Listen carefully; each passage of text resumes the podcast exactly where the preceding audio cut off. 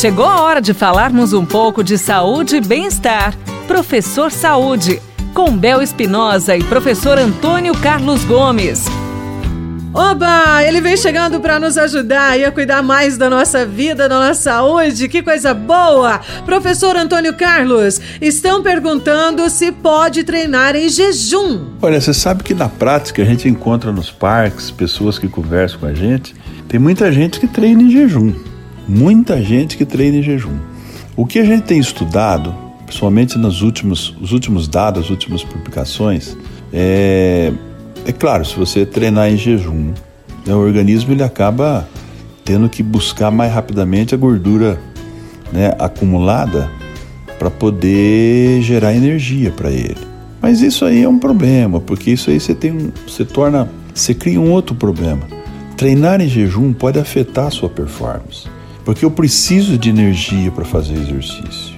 Né? Então, não, tudo bem, professor, mas se eu não comer, é, eu uso a energia que está acumulada no no corpo e aí é, vou usar gordura e tal.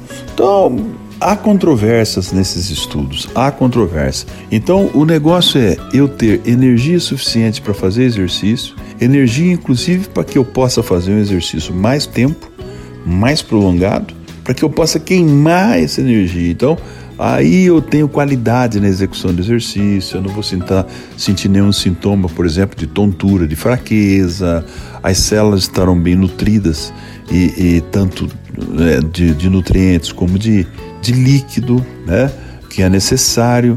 E aí você consegue fazer o seu exercício. O exercício precisa ser dosado de tal maneira, numa certa intensidade, como chamamos lá na prática, para que você, quando você termine a sua prática, você vai para casa e tal, o organismo está usando de gordura acumulada, de energia acumulada no corpo, vamos chamar assim, para poder é, de gordura para poder gerar energia e continuar a coisa é, caminhando.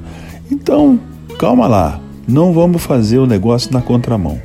Antes do treino, aquela uma hora antes, duas horas antes, põe lá uma frutinha para dentro, põe lá um, uma, um, um cereal que seja, nutre e vai para o exercício.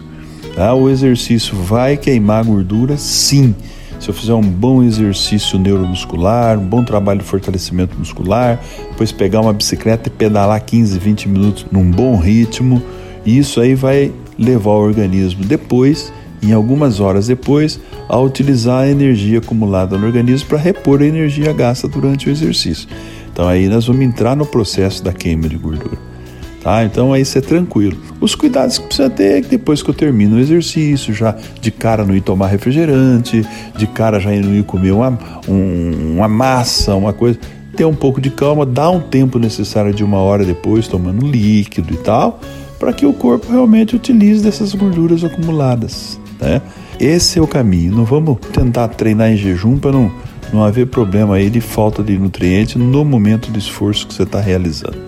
Vamos lá, boa sorte. Vamos, vamos, vamos pro treino, vamos pro treino. Tá vendo, riqueza? Mais uma dúvida aí, o professor Antônio Carlos Gomes nos orientando, né, com as informações corretas. Vamos cuidar da nossa saúde, pois é o que temos de mais precioso na vida. Mande sua mensagem também através do WhatsApp 99175 9890. É isso mesmo.